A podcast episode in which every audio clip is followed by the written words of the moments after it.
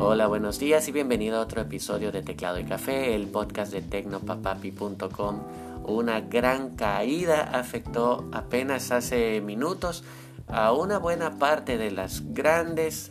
eh, plataformas y servicios de Internet. Todo debido al fallo de una red de distribución de contenido de nombre Fastly que de repente dejó de servir el contenido de grandes sitios como Amazon, Reddit, Twitter, Twitch, The New York Times, The Guardian, GitHub, Hulu, HBO Max, PayPal, Vimeo y Shopify. Un montón de sitios web que cayeron en errores 503 y dejaron de estar disponibles para los usuarios debido a que este, esta empresa que se encarga de distribuir contenido de estos grandes sitios para acelerar su em, carga falló.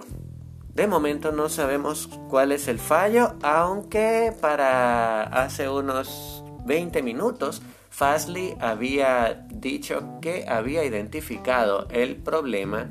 y estaban implementando un arreglo. Así que si usas muchos sitios como Reddit, Twitter o estás suscrito a The New York Times o The Guardian, incluso si intentaste hacer un pago por PayPal y recibiste un error 503, pues fuiste sin saberlo víctima de este fallo,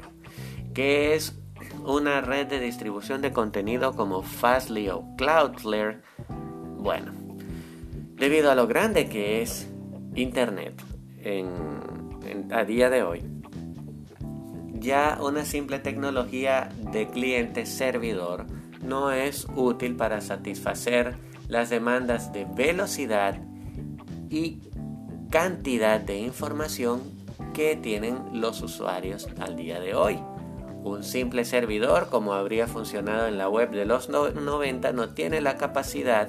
para entregar rápidamente toda la información a una gran cantidad de usuarios. Por eso, sitios como los mencionados hace poco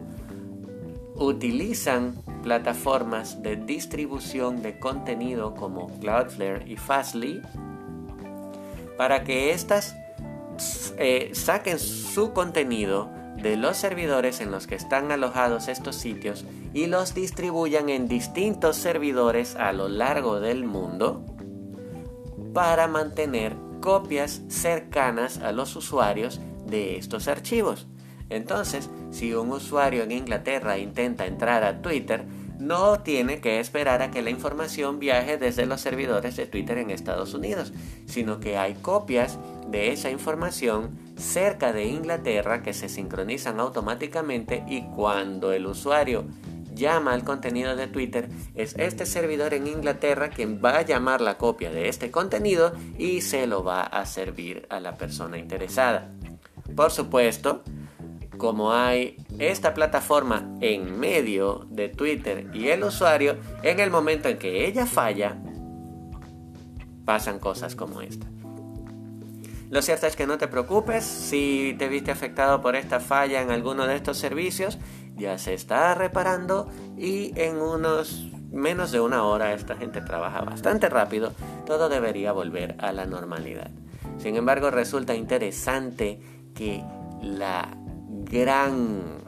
comunidad de Internet, esta grande, inmensa infraestructura con millones de usuarios en todo el mundo, pueda fallar por algo tan sencillo como un servidor de una red de distribución de contenidos. Por cierto, quería comentarte que voy a empezar a mm, programar algunas entregas de recomendaciones de series y de aplicaciones para Windows y Android. Estoy pensando cuáles son los mejores días. Considero que jueves y viernes que están cerca del fin de semana o viernes y sábado ya que también subo episodios los sábados. Si escuchas este podcast y sigues el blog y te gustaría escuchar algo así, por favor déjame en los comentarios en el blog cuál crees que es el día y el contenido ideal que debería recomendar o también puedes comentarlo en Instagram, en tecnopapapi, arroba tecnopapapi, en Twitter, arroba tecnopapapi. Gracias por escuchar y nos encontramos mañana en un nuevo episodio de Teclado y Café.